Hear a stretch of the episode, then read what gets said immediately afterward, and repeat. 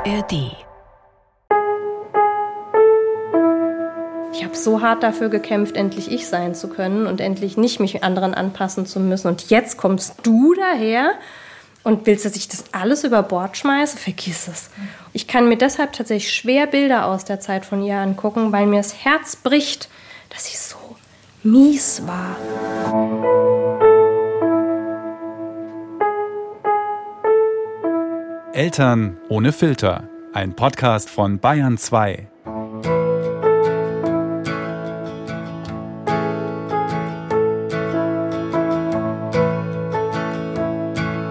Hallo ihr Lieben, ihr Eltern und Pflegeeltern und Großeltern und Bonuseltern und auch ihr Nichteltern.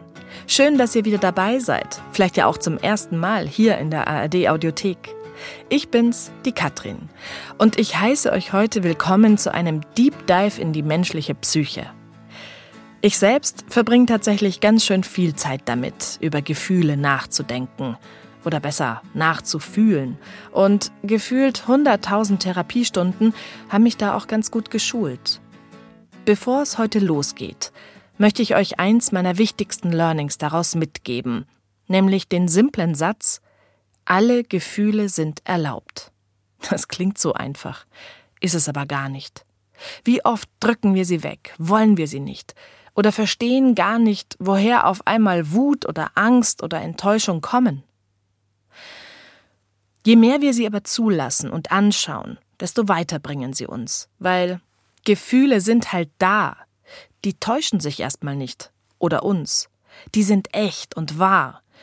Und sie sind für uns sowas wie die Brotkrumen, die Hänsel und Gretel auf dem Weg durch den dunklen Märchenwald ausstreuen.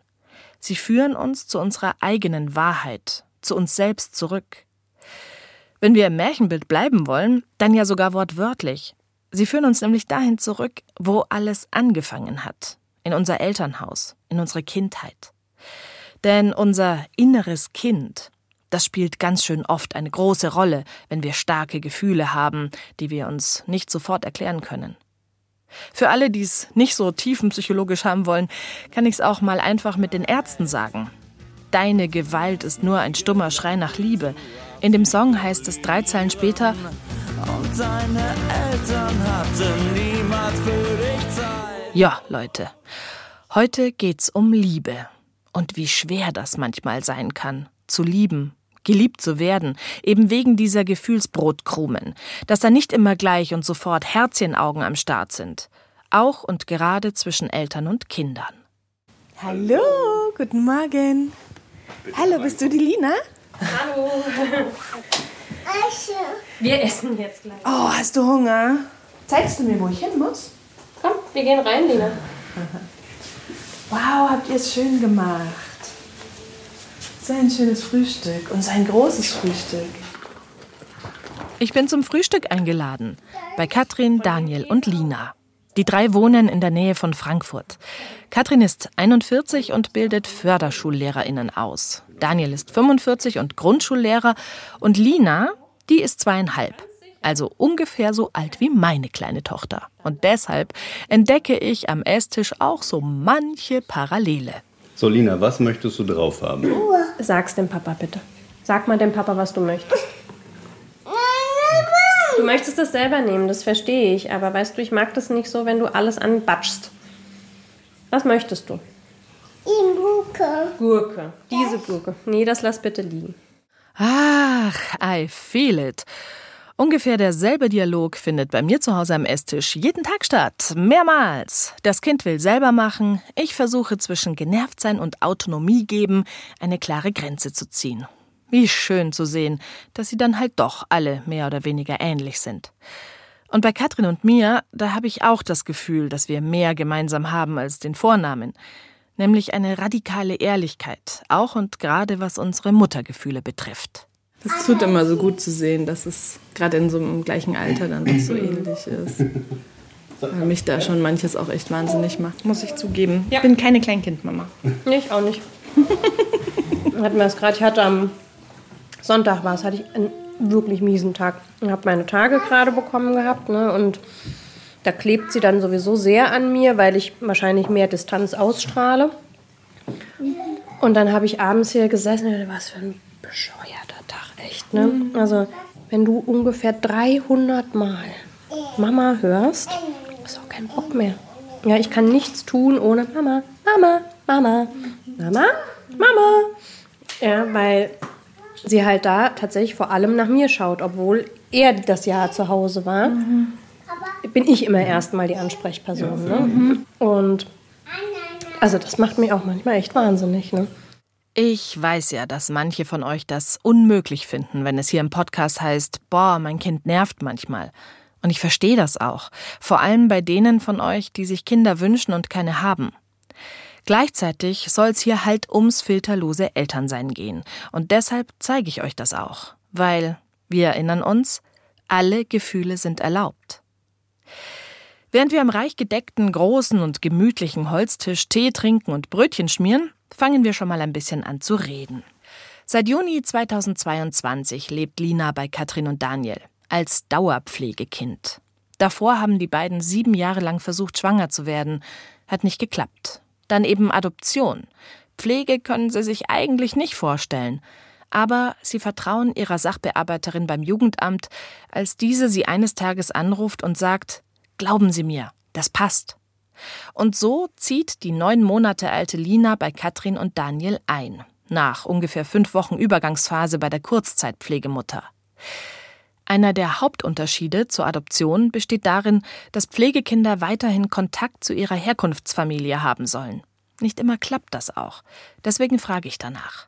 Habt ihr Kontakt zu den leiblichen? Zur Mutter. Also ihre Familiensituation ist so, dass ihr Vater die Vaterschaft nicht anerkannt hat. Das war wohl eine kurzweilige Affäre. Der Vater hat dann auch mal kurz sich beim Jugendamt gemeldet, hat gemeint, ja, er würde sie gerne mal sehen. Und dann hat das Jugendamt gesagt, ja klar, dann aber bitte die Vaterschaft anerkennen, vorher geht's nicht. Und dann hat er halt davon abgesehen.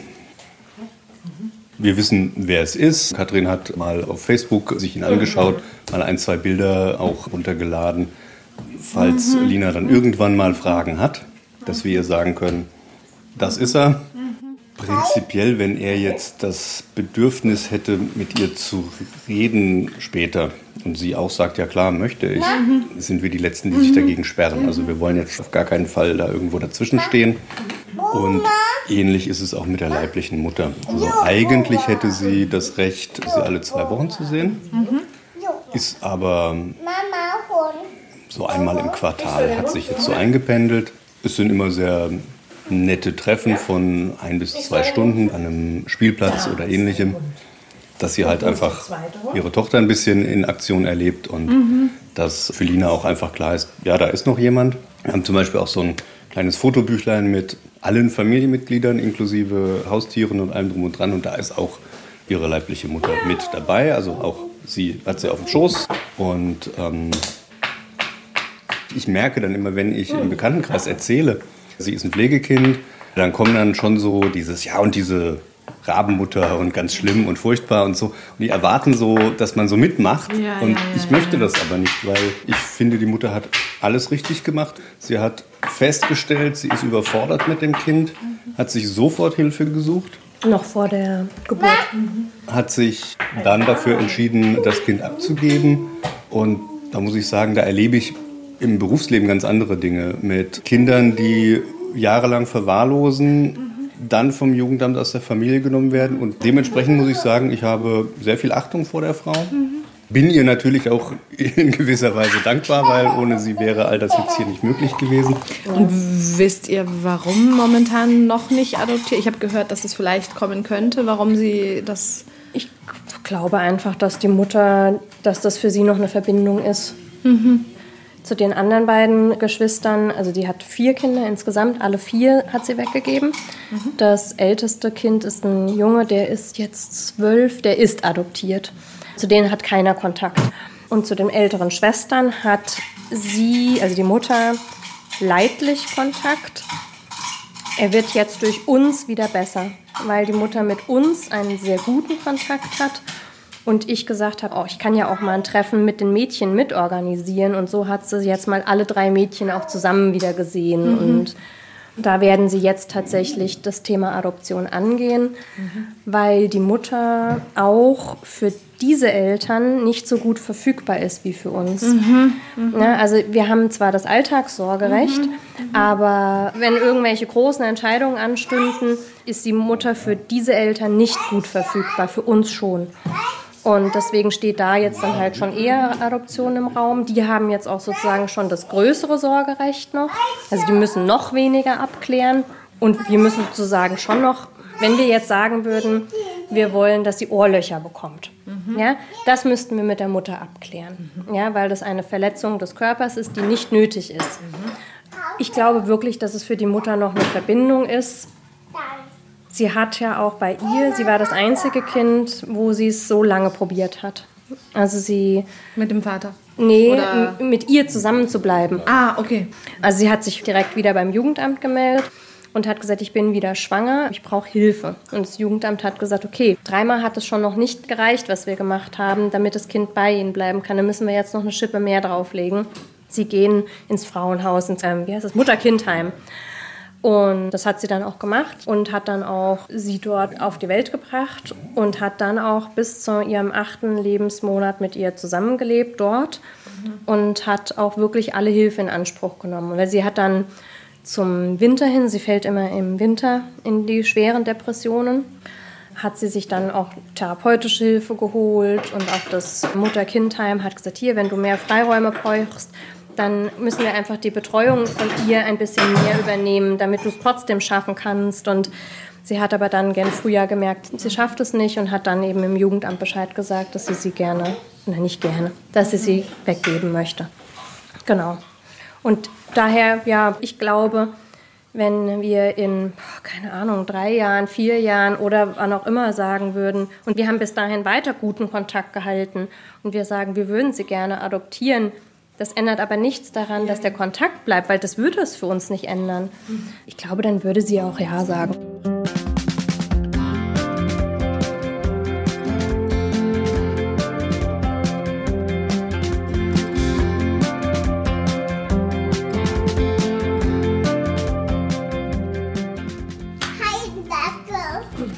Ein Bagger?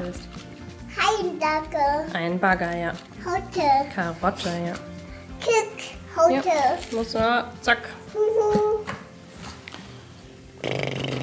So langsam merken wir, dass Lina müde wird. Wir spielen noch ein bisschen. Ich helfe ihr dabei, ihre Puppe auszuziehen und sie holt mit ihrem kleinen Bagger Karottenstücke und lädt sie in meine Hand ab. Und dann bringt Daniel sie zum Mittagsschlaf ins Bett. Die Hauskatze Anu wittert ihre Chance und setzt sich auf Katrins Schoß. Oh ja, setz dich her. Und auch ich nutze die Zeit mit Katrin allein. Ich will mit ihr zusammen sozusagen ihren Brotkrumen folgen, also durch den dunklen Märchenwald in ihr Elternhaus. Das bezeichnet sie erstmal als Bilderbuchfamilie. Ihre Mutter war Apothekergehilfin, bleibt aber für Katrin und die acht Jahre ältere Schwester insgesamt 20 Jahre zu Hause, managt die Familie und macht von dort Übersetzungen im Homeoffice. Der Vater hat sich hochgearbeitet zum erfolgreichen Unternehmer, ist aber fast nie da. Zu ihm schafft es Katrin nie, eine echte offene Beziehung aufzubauen. Erst in den letzten zehn Jahren nähern sich die beiden langsam an, aber nur langsam. Wenn ich mir vorstellte, da, ne, damit muss ich wirklich mit den Tränen kämpfen, wenn ich mir vorstellte, mich von meinem Vater wirklich in den Arm nehmen zu lassen, das geht nicht. Ich kann mhm. das nicht. Ich kann mich nicht von ihm ehrlich mhm. auffangend in den Arm mhm. nehmen lassen. Ich weiß auch nicht, ob er es könnte, mhm. ne? ob er es schaffen würde. Das heißt, die gab es auch nie, diese Umarmungen, mal auf dem Schoß sitzen? Doch, das schon. Ne, also ich habe, das ist das Schöne, ich heile gerade ein bisschen mehr, wenn ich ihn mit der Lina sehe. Aha. Das söhnt mich aus. Wenn du ihn als Opa erlebst. Richtig, genau. Erstens kommen manchmal Erinnerungen hoch tatsächlich fast nur von Fotos. Ich, ah ja, da gab es ein Foto. Da, das war genau so. Mhm. Genau so hat er das mit mir auch gemacht.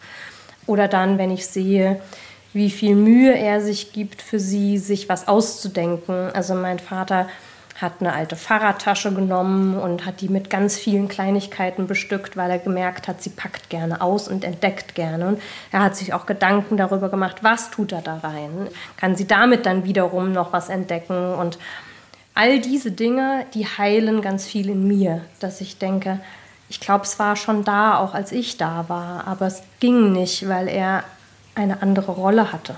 Mhm. Ne, weil er für sich, er war der Ernährer der Familie. Ne? Meine mhm. Eltern waren zu meiner Geburt in ein Haus gezogen, da leben sie auch jetzt noch. Aber sie hatten ja nur das Gehalt meines Vaters und mussten das abbezahlen. Und er wollte uns so viel, so dringend einen besseren Lebensstandard ermöglichen, als er ihn hatte es ging einfach nicht. Er konnte emotional nicht da sein. Ne? Und ich habe da hart dran gearbeitet und habe beiden verziehen, dass ich nicht das bekommen habe, was ich gebraucht hätte. Aber das hat es eben nicht vergessen. Ne? Ich habe es ihnen verziehen. Es ist okay. Mhm. Ich muss nicht mehr, wenn wir dort sind, darum kämpfen, es jetzt zu bekommen. Das war ganz lange so. Ne? Wenn meine mhm. Schwester und ich da waren, das ist so, hier, guck, was ich Tolles gemacht habe und was ich jetzt mache und jetzt. Und dann war es so ein Battle. Und meine Heilpraktikerin hat dann auch gesagt, hör mal, immer wenn du hinfährst, stellst du dir einen Gedanken vor, wie dein inneres Kind Daniels inneres Kind an der Hand nimmt und sagst, es ist alles gut. Er ist da, du bist hier, dein erwachsenes Ich ist da. Es ist vorbei. Ne, du musst nicht mehr darum kämpfen, es ist gut. Und es geht mir so viel besser damit. Mhm. Und meine Mutter, die sagt ganz klar, es gibt Dinge, die sie nicht angucken will. Die kann sie nicht angucken. Aus ihrer Kindheit.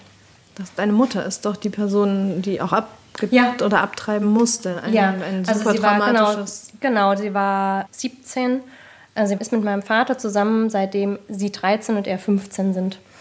Und mit 17 ist sie halt dann ungewollt schwanger geworden und dann war sie noch bei einer richtigen Engelmacherin im schrecklichen damaligen Sinne, also mit ohne Betäubung, Kleiderbügel, Hinterhof. Oh mein Gott. Genau.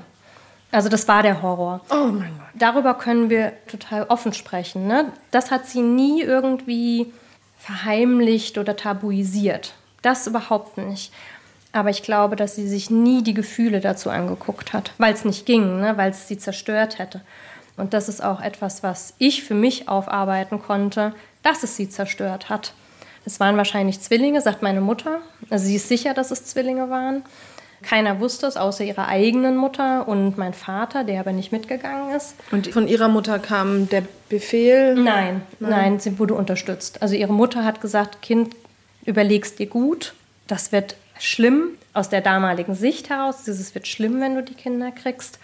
Wenn du das möchtest, dann machen wir das. Aber und meine Mutter hat gesagt, nee, mein Freund will das auch gar nicht. Also mein Vater war da ganz klar gegen. Für den kam das überhaupt nicht in Frage. Das war nicht mal denkbar.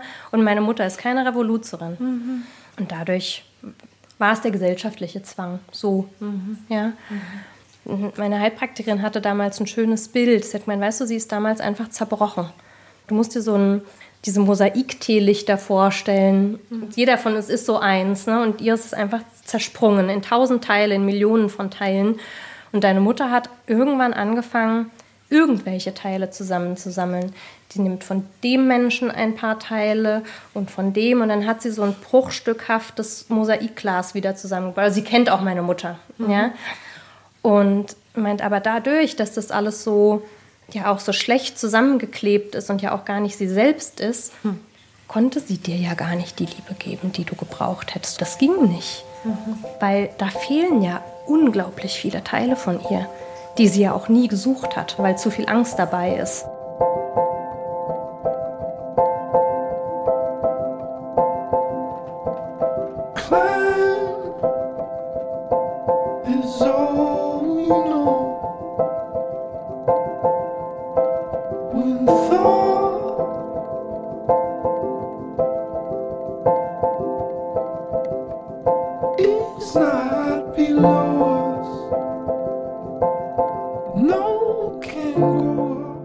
Mutter konnte mir nicht die Liebe geben, die ich gebraucht hätte. Ich sag mal so, dieser Satz trifft auch noch auf andere Katrins in diesem Podcast zu. Hm. Und deshalb verstehe ich ganz, ganz tief, was das mit ihr macht. Weil ich aber schwer hoffe, dass es nicht allen von euch genauso geht, tauchen wir hier mal etwas tiefer ein.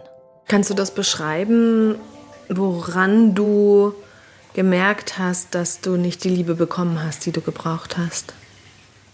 Ich würde sagen, es gibt einfach Symptome, wie dass ich zum Beispiel unglaublich viele Verlassensängste hatte und ein Teil auch immer noch da ist.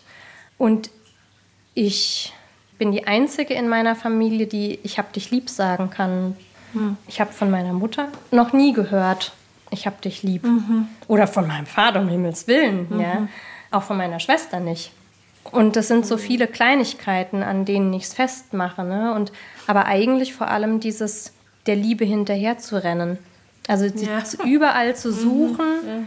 und immer das Gefühl zu haben, du bist nicht gut genug oder es reicht ein, es reicht nicht. Mhm. Ja, das, was du machst, tust, bist, reicht nicht. Dann musst du noch mehr machen, um geliebt zu werden. Weil das, das war ja die Liebe, die ich erlebt habe von meiner Vaterseite her.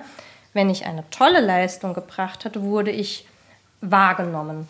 Wenn ich keine tolle, also ich meine wirklich tolle, ne? nicht was Nettes, eine tolle Leistung gebracht habe, na dann existierte ich halt. Mhm. Heute nicht mehr. Heute ist er derjenige, der an mich die berührendsten Geburtstagskarten schreibt, die am tiefsten gehen. Mhm. Aber solche Sachen, ne? Ich hatte definitiv materiell alles, was ich brauchte. Ich war gut versorgt. Mhm. Meine Mutter war immer da auch. Ich habe viele tolle Orte in meiner Kindheit gesehen, weil wir viel auf Reisen waren. Also das habe ich alles bekommen. Aber es hat das Herz halt oft gefehlt, weil es nicht ging, weil auch deren beider Verletzungen zu tief waren, dass wenn sie meine zugelassen hätten, dann hätte das zu viel in ihnen aufgerissen, glaube ich. Mhm. Kannst du heute gut geliebt werden? Hm. Ich kann es immer besser. Mhm. Es fällt mir, glaube ich, schon immer noch schwer. Es fällt mir an solchen Sachen auf. Äh, in seinen Armen auch mal zu weinen. Mhm. Also wirklich zu weinen, ne? nicht ein bisschen die mhm. Tränen laufen, mhm. sondern zu weinen. Mhm. Ähm, das ist noch nicht so oft vorgekommen und es fällt mir auch immer noch definitiv schwer. Aber ich, ich habe es jetzt schon, keine Ahnung, zwei oder dreimal gemacht und es war mhm. echt so krass. Mhm. Und er ist immer noch da. Okay, und er hat es ausgehalten. Ne? Ja, er, ja, er hat mich, ja er hat mich ausgehalten. Und das ist vielleicht auch mit so einem Anteil, woran man merkt, dass ich nicht genug bekommen habe an Zuneigung, an Zuwendung, zu glauben, dass es da niemanden gibt, der mich aushält. Ja. Ja. ja, ja. Scheinbar war ich nicht zumutbar, sonst hätte ich ja das bekommen. Ne? Das ist so ein, ja, die kindliche Logik. Ich bin Anpasse. zu viel. Ja, mhm. genau, ich bin zu viel. Ich bin ja trotz eines Verhütungszäpfchens gekommen. Ah, ja. mhm. ah, mhm. ah, okay, und, das wusste ich nicht. Ja, mhm. ja, es fällt mir auch jetzt erst wieder ein. Aber das macht was mit dir. Ja, das hat damals richtig viel mit mir gemacht, dass ich, ich habe mich einfach aufgedrängt. Ja, so. Und das Gute war, ich konnte meine Schwester ja dann fragen, die ja dann schon acht war. Sag mal, wie war denn das eigentlich damals? Wie hast denn du das wahrgenommen? Mhm. Sie wusste, warum ich mhm. frage. Mhm. Und dann hat sie auch sich Zeit genommen, hat darüber nachgedacht und meint, nee, du, die haben sich gefreut. Und aber auch da muss ich dann jetzt auch einfach, man muss halt Entscheidungen treffen. Ne? Ich kann das jetzt entweder glauben oder ich kann an meinem Schmerz festhalten. Ja, klar. Ne? Und ich habe mich aber halt dazu mhm. entschieden, ich will das glauben. Mhm. Ja. Radikal offen erlebe ich Katrin. Eine Frau, die sich ihren Gefühlen stellt, die den Brotkrumen in ihre Vergangenheit folgt. Und das kommt natürlich durch einen Leidensdruck. Mit 18 hatte sie Panikattacken und war dann in einer Psychotherapie. In ihren Zwanzigern findet sie für sich raus, dass ihr vor allem ihre Heilpraktikerin helfen kann. Und aus eigener Erfahrung kann ich sagen, diese Suche, diese Arbeit, die hört nie wirklich auf. Es geht besser, ja, aber es bleibt und klopft immer wieder an, in Form von Gefühlen, die sein dürfen wollen. Bed is hardly shown.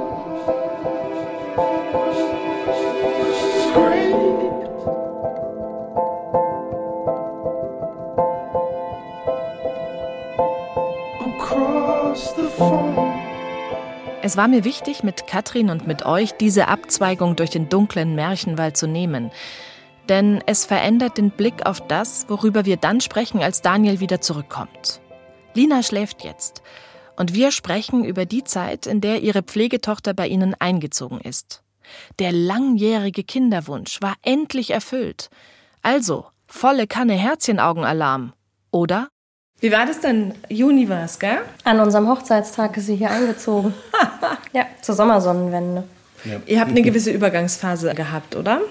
Ja, wir hatten einen Monat. Also das Verfahren ist wohl so, dass in dem Moment, wo die Mutter sagt, ich, ich kann nicht mehr, wird sofort das Jugendamt aktiv, weil die halt eben dann vermeiden wollen, dass irgendwas passiert, irgendeine Vernachlässigung, Verwahrlosung, was auch immer. Das heißt, das Kind kommt dann sofort zu einer Kurzzeitpflege und dann klappern die halt einfach ihre, ihre Listen ab und äh, ich glaube, wir haben ziemlich schnell Ja gesagt. Ja, und dann ist das halt eben so, wie lange es halt dauert. Also da ist die Kurzzeitpflegemutter eigentlich die Fachfrau, die dann sozusagen dem Jugendamt sagt, geht schon oder geht noch nicht. Also die Übergabe hat nicht zwischen der leiblichen Mutter und euch stattgefunden, Nein. sondern in dem Moment, wo die leibliche Mutter gesagt hat, ich schaffe es nicht, ich möchte das Kind abgeben, kommt das Kind An dem Tag schlagartig. noch. Ja, in die schlagartig. Kurz, zur so ist die angelegt, ne, Ja, diese Kurzzeitpflege. genau, richtig. Ja, und dann hat das eigentlich recht gut funktioniert, so dass wir nur einen Monat der Übergangszeit hatten. Das ging eben damit los, dass wir das erste Treffen im Jugendamt selbst hatten. Es war dann so eine Stunde, dann haben wir uns verabredet, dann sind wir dorthin gefahren zu der Kurzzeitpflegemutter. Dann haben wir das Kind dort im Haus, in der Familie auch so ein bisschen mit kennengelernt. Dann haben wir es mal zu einem Spaziergang mitgenommen. Und dann wurden einfach die Abstände immer kürzer und die Zeiten immer länger, in denen wir mit Lina dann alleine waren auch. Ja, Was, was ist das denn dann für ein Gefühl, wenn man diesem Kind begegnet? Ich, ich hatte bisher einmal Pflegeeltern im Gespräch.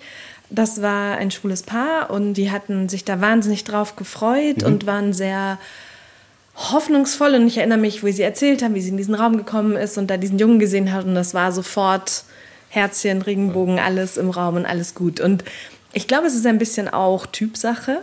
Und ich, so schätze ich euch nicht ein. Deswegen finde ich es gerade total spannend, ja. Ihr seid sehr wohl überlegt. Ihr wollt das irgendwie gut machen und zwar im Sinne von nicht gesellschaftlich gut, sondern dass es gut für euch passt, ja. Deswegen geht ihr da anders ran. Erzähl doch mal du aus deiner Sicht, Daniel, wie hat sich das für dich angefühlt, diese Treffen? Es war natürlich erstmal so dieses Gefühl, du, du musst jetzt etwas empfinden.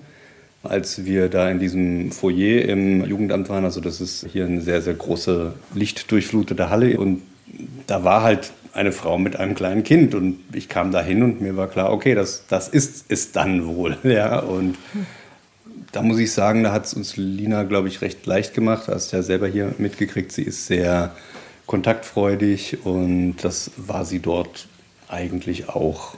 Von daher, es war sehr bald dieses, ja, es ist jetzt mein Kind. Oh krass, das wird mich jetzt den Rest meines Lebens begleiten.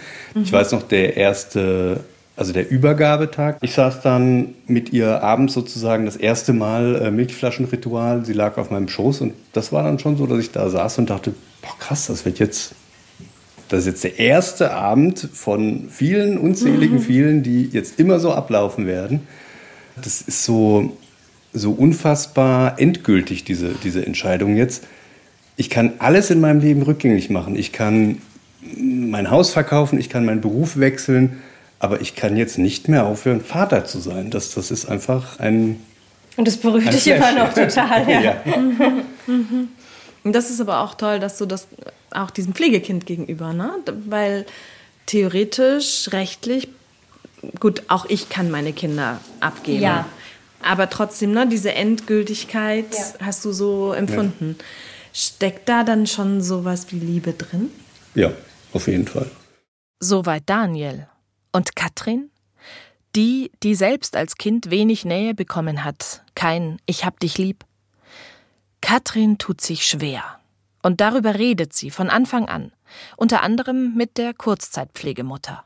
Mit ihr habe ich sehr offen darüber gesprochen, was ich für wirklich Panik ich habe, wie das alles werden soll. Und sie gesagt hat, Katrin, du musst keine Herzchenaugen jetzt haben. Und weißt du, das kann sein, dass das über ein Jahr dauert, bis du Herzchenaugen kriegst.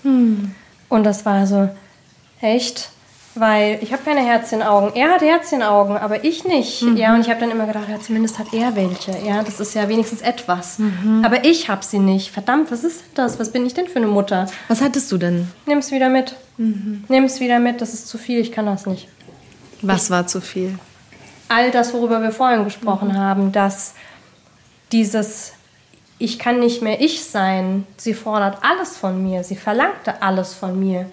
Du warst zunächst zu Hause, ne? Ja, ja, genau, Mhm. weil es für mich einfacher war, das zu regeln. Mit neun Monaten, da ist noch ganz schön viel Körperkontakt angesagt. Ja, Nähe. Da wird noch gar nicht alleine irgendwie gespielt. Und sie hat alleine gespielt. Mal 20 Minuten tatsächlich. Mhm. Wow, Sogar. okay. Ja, ja, ja, ja, ja. Das ist special. Ja, Kann, kann, sie konnte sie schon sitzen? Nee, Mhm, das, also sie konnte auch nur ne? liegen. Genau. Also da hat sie schon, sie, sie hat sich gut genau. gedreht. Ne? Das war auch toll, das hat sie richtig gut gemacht.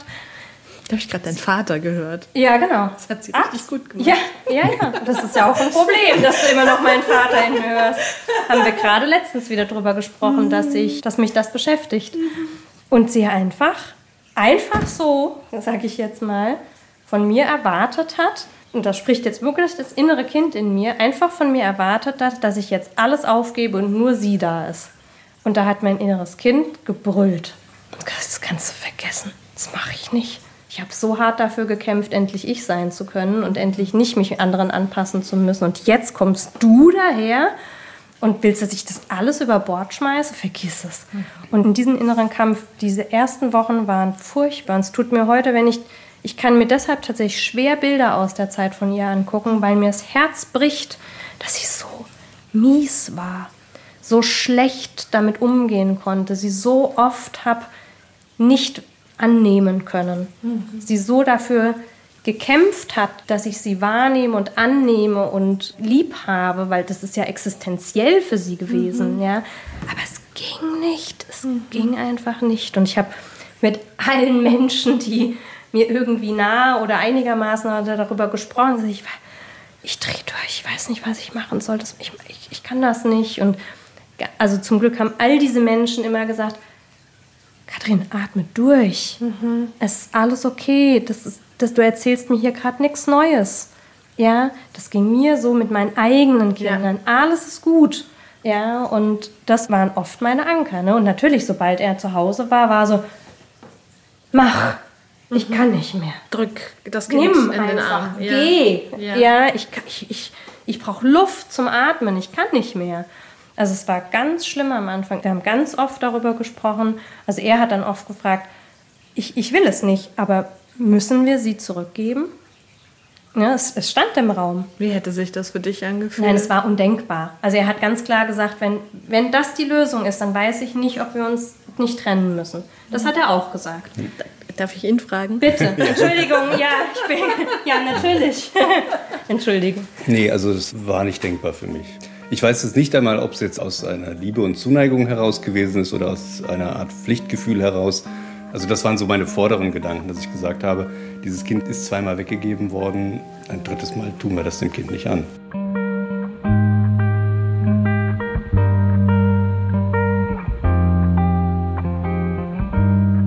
Na, was würdet ihr zu eurer Freundin sagen, wenn sie sich euch anvertraut, dass nun zwar endlich das ersehnte Kind da ist, die große Liebe aber nicht?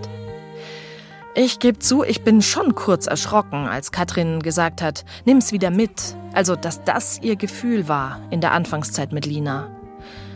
Und dann erinnere ich mich aber auch selbst an Tage in den Babyjahren meiner beiden Töchter. Tage, an denen ich heftigst überfordert war. Bei der Großen noch mehr als bei der Kleinen, denn inzwischen weiß ich, es geht vorbei. Diese Erfahrung hatte die frisch gebackene Pflegemama Katrin im Sommer 2022 nicht. Und noch mehr kenne ich. Dieses Gefühl, von den Bedürfnissen eines Babys aufgesaugt zu werden, ja regelrecht vernichtet. Und vielleicht fällt das Menschen wie Katrin und mir nochmal besonders schwer, also Menschen, die jahrelang darum gekämpft haben, sich selbst den Raum zuzugestehen, den sie brauchen. Da sind wir wieder bei den Brotkrumen. Ihr erinnert euch? Mein Bild für die Gefühle, die sein dürfen, sein müssen, weil sie uns unseren Weg weisen. Übrigens machen Katrin und Daniel aus der Not eine Tugend, wie man so schön sagt. Er spürt Nähe und Liebe für das Baby. Sie braucht noch? Also geht Daniel ein Jahr in Elternzeit und Katrin erwirtschaftet das Familieneinkommen. Gleichzeitig sucht Katrin natürlich nach einem Weg aus ihrer Gefühlskrise heraus. Ihre Lösung? Reden, reden, reden. Und die meisten, mit denen sie spricht, die verstehen sie. Viele teilen ihren eigenen Struggle als Eltern mit ihr. Und das hilft ihr beim Annehmen. Ja, das kennen wir, oder? Das ist das Prinzip Eltern ohne Filter. Zusammen ist es leichter. Daher hier wie immer einmal die Werbetrommel für unseren Insta-Kanal. Wenn ihr es nicht schon seid, werdet Teil unserer Community dort. Und Feedback zur Folge könnt ihr mir auch per Sprachnachricht oder per Mail schicken. Wie? Das steht in den Show Notes. Und dann würden wir uns auch noch über ein Abo in eurer Podcast-App freuen. Da kriegen wir dann nämlich Herz in Augen. So, und jetzt zurück zu Katrin. Hast du Verurteilung erfahren? Nee, überhaupt nicht. Kein einziges Mal. Doch, stimmt nicht. Die Nachbarn meiner Eltern haben selbst ein Kind adoptiert und haben keinen Kontakt mehr heute, weil das Kind den Kontakt abgebrochen hat. Aber da ist ein ganz großer Schmerz bei den Adoptiveltern, dass das Kind sich abgewendet hat. Und sie ist die einzige Person, von der ich immer mal wieder Verurteilung erfahre. Und das ist oft spannend, als ich ihr auch erzählt habe, dass mir das total schwer fällt und dass ich eben keine Herzchenaugen habe und da hat sie gesagt, ja, aber du wolltest es doch so. Und ich sagte, ja, ich wollte ein Kind, aber woher soll ich denn wissen, dass ich so reagiere? Also ich kenne mich echt gut, ne? aber ich hatte nun mal vorher noch nie ein Kind. Und ich hatte auch vorher noch nie ein Kind, was plötzlich in mein Leben trat. Ich finde, es ist okay, dass ich das fühle. Das habe ich mir dann halt immer wieder gesagt. Ja? ja, aber du musst die doch in dein Herz schießen. Sie hat doch schon so einen großen Verlust erlitten. Und ich dachte, ja, meinst du, das mache ich mir nicht als Vorwurf? Meinst du, das geht mir nicht jeden Tag durch den Kopf, dass sie schon zwei große Verluste erlitt und ich jetzt auch noch hier so eine eine Mutter bin, also eigentlich keine Mutter bin.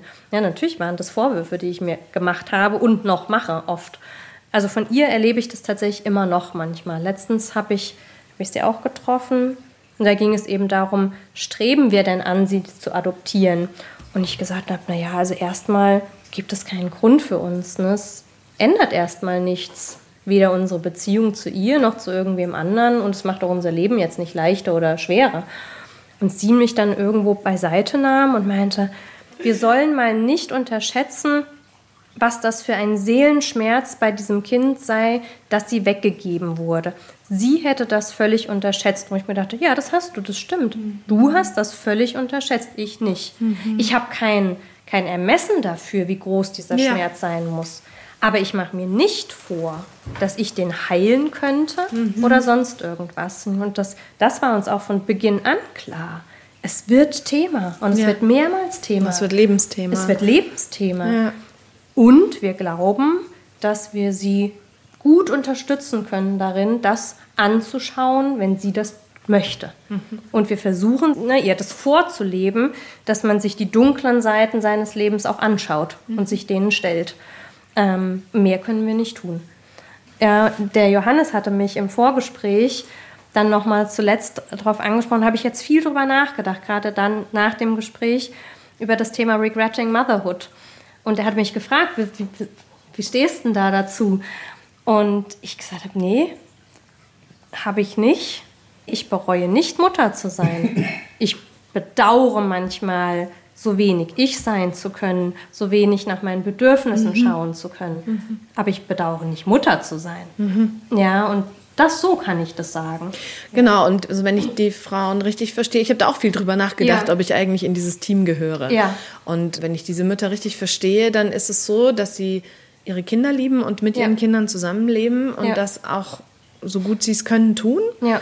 Und das für sie aber entscheidend ist die Antwort auf die Frage, wenn du zurück könntest, mhm. würdest du es wieder tun? Mhm. Und deren Antwort wäre nein. Hm. Und ich glaube, da ja. würde ich nämlich auch nach wie vor sagen, ja, ja ich bin ja. ja. voll bei dir, was eben diese eigene Freiheit und das Problem, die so weit aufgeben zu müssen und immer wieder das suchen, wo kann ich sie mir erhalten und ich brauche das und sonst kann ich nicht die Mutter sein, die ich sein möchte und so. Aber ich würde es nicht missen wollen, all die Herausforderungen und das Wachsen. Also ich, was, was bin ich durch meine Töchter gewachsen? Was würdest du denn sagen, was waren so kleine Meilensteine ne? in, in eurer Entwicklung miteinander oder in deinem Auf sie zu oder in deinem Herz öffnen? Vielleicht kann man es so nennen. Naja, dass ich, also ich kann mich schnell für Dinge begeistern und da geht mein Herz auf. Ne? Also du kannst mich schnell sehr anrühren. Ich bin überhaupt kein Fußballfan, ne? aber stell mich in ein Stadion und ich würde mitweinen, wenn dann die Mannschaft gewinnt, weil sich alle so freuen. Ja? Ich interessiere mich immer noch nicht für Fußball. Und deswegen hat es mich ja umso mehr erstaunt, dass da gar nichts aufging erstmal und sich eher zugemacht hat. Und das hat mich erschreckt. Und dann waren es so, dass ich auf einmal gemerkt habe, mein Herz geht ja gerade ein bisschen auf. Weil sie etwas getan hat oder wir in Interaktion waren und mein Herz auf einmal so ganz leicht so, bup, da war's. Ja, und ich dann mich gefreut habe darüber, dass es so war und gedacht, ja. Und so kam das dann immer mehr. Ich bin immer noch nicht der Typ, der sein Kind vergöttert im Sinne von, du bist Du bist das aller... Doch, eigentlich schon. Das stimmt überhaupt nicht. Ähm, aber warte, ich bin nicht diese... Ah, mir fehlt jetzt eine Bezeichnung dafür. Ich bin eher so diese... Ich bin Löwe von... von äh, Sternzeichen. Und ich glaube, ich bin die Löwenmutter. Ne? Also komm meinem Kind so nah und du lernst mich kennen. Das merke ich ganz stark in mir. Dieses, das ist meins im Sinne von, ich verteidige es. Und zwar bis aufs Blut. Und daran merke ich, da ist was. Ja, wenn sie krank ist, dass ich mir wirklich um ihretwillen Gedanken mache, was kann ich tun. An diesen Dingen merke ich, da ist eine Verbindung und eine Zuneigung. Und ich denke, es ist auch eine Art der Liebe. Ja, es ist halt meine Art der Liebe.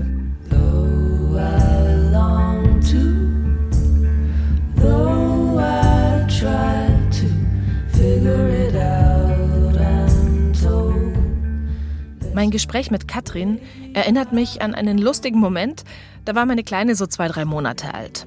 Obwohl ich ja schon ein Kind hatte, war ich mal wieder innerlich fassungslos, wie fucking anstrengend so ein Baby ist. So, und jetzt lade ich euch mal in meinen Kopf ein. Das, was ich jetzt erzähle, hat eine Millisekunde gedauert, bis ich eben über mich selbst schmunzeln musste. Also, mein Grundgefühl Überforderung. Reflexhaft suche ich erstmal die Schuld bei mir. Ergebnis ich lieb sie nicht genug, meine Tochter, ist ja klar. Und dann zack, nächster Reflex. Was macht man, wenn man nicht mehr weiter weiß? Na klar, googeln. In meinem Kopf war also tatsächlich der Impuls zu googeln, was ist Mutterliebe? Also Leute, wenn mir eins klar ist, dann, dass kein Algorithmus und keine KI der Welt mir darauf eine Antwort geben kann. Ich weiß nicht, sehnst du dich manchmal nach so einem großen, natürlichen Muttergefühl? wie es- natürlich. Weil ich glaube, dass es manchmal vieles einfacher machen würde. Glaubst du, dass es das gibt? Ja, ja, glaube ich. Wir haben eine Freundin, die ist so.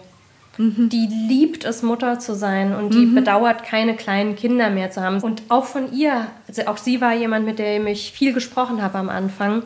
Und auch von ihr hat gesagt, Katrin, glaubst du nicht, dass es nicht eine Menge Tage gab, wo ich die Stunden und Minuten gezählt habe, bis ich das Kind wieder hinlegen habe können? Und ich gedacht habe, du, du hast doch jede Sekunde mit diesem Kind geliebt. Ja, wie kannst du? Und dann war aber so, echt wie krass, okay, dann bist du gar nicht so falsch.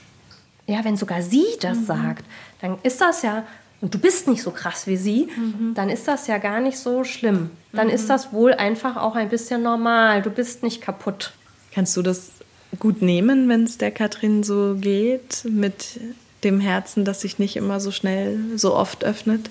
Ich habe das Gefühl, das zu tun.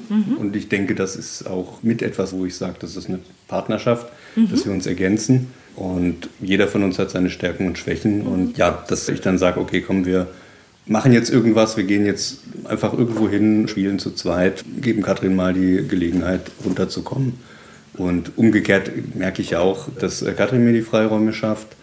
Andererseits wir halt auch einfach uns dahingehend ergänzen, dass ich Dinge nicht so gut kann und Katrin sie dann erledigt. Beispiel, ich glaube, ich bin dahingehend kein guter Vater, weil ich nicht streng genug bin.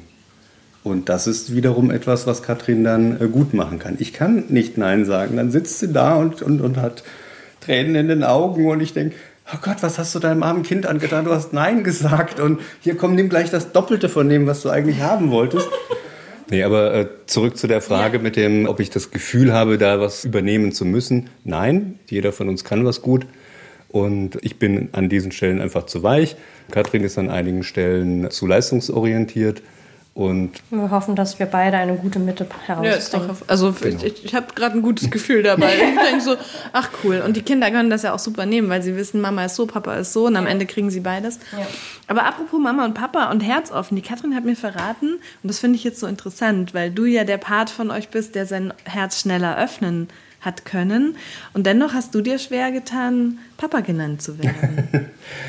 Ja, ich weiß auch nicht, woran es liegt. Es ist vielleicht der Gedanke, dass es später dann, wenn sie begreift, wer sie ist und wie wir zueinander stehen, dann leichter wird. Das habe ich noch nicht verstanden. Auch was wird nicht leichter? verstanden. Okay, einfach leichter ist, dass, dass dann die Rollen von Anfang an so waren. Also ich bin sozusagen, Ah, weil du davon ausgehst, dass sie zu einem späteren Zeitpunkt selber denkt, du bist ja gar nicht ihr Papa. ja. Es, es ist eine komische Geschichte, ich weiß es auch nicht. Wir hatten im Vorfeld der Adoptiererei auch die Frage, Auslandsadoption ja oder nein. Das war zum Beispiel etwas, wo ich gesagt habe, ach ja, so ein Kind aus Asien oder aus Afrika, da ist jedem gleich klar, dieses Kind ist adoptiert, fertig aus. Dann brauche ich Muss mich gar nichts nicht. erklären. Genau, muss ich nichts erklären. Niemandem, mir nicht, dem Kind nicht, der Außenwelt nicht. Und vielleicht ist das mit auch so eine Sache mit dem Papa. Aber das heißt ja, dass du tatsächlich ranken würdest zwischen einem sozialen Papa und einem leiblichen Papa. Dass das eine für dich mehr wert ist oder dass du dich in der Rolle des Papas als, keine Ahnung, Betrüger fühlen würdest, sowas? Manchmal ist es tatsächlich so. Manchmal Stimmt, das ist es geht so. mir auch so, ja. dass ich denke, dass es so ist. Teilweise war das sogar, wenn ich mit ihr irgendwo unterwegs bin, dass ich gedacht habe, da, da muss doch gleich jemand kommen und sagen, hey Sie, was tun Sie mit diesem Kind? Äh, lassen Sie das sofort liegen. Was natürlich absoluter Blödsinn ist, aber ich weiß noch, ich war das erste Mal auf dem Spielplatz und musste ihr eine volle Windel wickeln. Und es war so dieses, hoffentlich kommt jetzt keiner und unterstellt mir hier, dass ich dieses kleine nackte Mädchen nicht anfassen darf, weil jedem doch eigentlich klar sein muss, dass ich nicht der Vater bin. Das steht mir auf die Stirn geschrieben. Es fiel mir irgendwie total schwer, einfach zu sagen, ja, ich bin der Vater und ich darf dieses Mädchen nackig ausziehen und ich darf ihr den Po abwischen. Es ist mein Job. Es ist dein Job. Ja. ja. Jetzt leben sie schon bald zwei Jahre gemeinsam als Familie in ihrem gemütlichen Haus mit dem großen Esstisch. Mit Katze und mehr Kuscheltieren, als es Daniel lieb ist. Aber wenn man halt schlecht Nein sagen kann. Hey, I feel you, Daniel. Rate, was ich meinen beiden Töchtern auf der Heimfahrt von euch an der Raststätte gekauft habe. Hm. Zum Abschluss muss ich die beiden noch kurz was fragen. Habt ihr noch irgendwann mal den Gedanken gehabt, sie wieder zurückzugeben? Nein. Nein. Habt ihr Angst, dass möglicherweise sie euch weggenommen wird? Nein. Nein, überhaupt nicht. Eine Befürchtung ist halt immer noch, dass sie vielleicht irgendwann mal sagt, äh, ihr seid ja gar nicht meine Eltern oder so. Oder dass sie es mal als ja so eine Waffe im Streit, ne? Das- also das, das- ist der das wird Punkt, an dem sie Ja, aber das wird ganz sicher passieren. Das wird das ist in garantiert passieren, weil ich das glaube, das sein. passiert in jeder Patchwork-Familie. Mein Bruder hat das meinem Stiefvater auch schon an den Kopf geworfen und hat gesagt, was, was willst du eigentlich, wer bist du eigentlich, du hast hier nichts zu melden. Und da hat sie natürlich eine noch viel größere Waffe in der Hand. Und klar, in der Pubertät, wenn es einem jungen Menschen ja auch wichtig ist oder darauf ankommt, die, die Eltern zu verletzen, dann wird sie es wahrscheinlich benutzen. Was antwortet ihr? Frag uns dann. I stop and wonder how this happened after all. And it's been coming. Danke euch. Vielen Sehr Dank. gerne. Gerne. Danke fürs Frühstück, fürs viele Erzählen und für die Ehrlichkeit. Sehr gerne. with this contest and get back to the surface. Eltern ohne Filter ist ein Podcast von Bayern 2. Jeden Freitag gibt's eine neue Folge in der ARD Audiothek. Ich bin Katrin Hasselbeck und an dieser Folge haben mitgearbeitet Isabel Hartmann und Johannes Molz Recherche, Ulrike Hagen Redaktion und Florian Mayhöfer Produktion. Das heute war sehr persönlich. Danke, dass ihr zugehört habt. Und denkt dran, alle Gefühle dürfen sein. Alles Liebe, eure Katrin. Und hier kommt wie immer noch ein Podcast-Tipp, speziell von uns für euch ausgesucht. SWR 2 Wissen, der Podcast. Jeden Tag eine halbe Stunde. Interessante Hintergründe. Ich habe Patienten, die alleine essen müssen, weil sie die Geräusche ihrer Kinder nicht ertragen. Überraschende Ansichten. Der Luchs ist ein Arschloch sowieso. Wichtige Erkenntnisse. Wenn Energie kristallisiert zu Materie, kommt gleich viel Materie und Antimaterie heraus. Drängende Fragen. Was spricht dafür? Was dagegen, dass ein Windrad ein Auerhuhn tatsächlich stört? Historische Ereignisse. Mr. Gorbatschow, tear down this wall. SWR 2 Wissen, das sind gut recherchierte Geschichten aus unterschiedlichsten Gebieten, zum Beispiel Medizin, Klimaschutz oder bewegende Biografien. SWR 2 Wissen könnt ihr in der ARD Audiothek hören, der SWR 2 App oder überall sonst, wo es Podcasts gibt.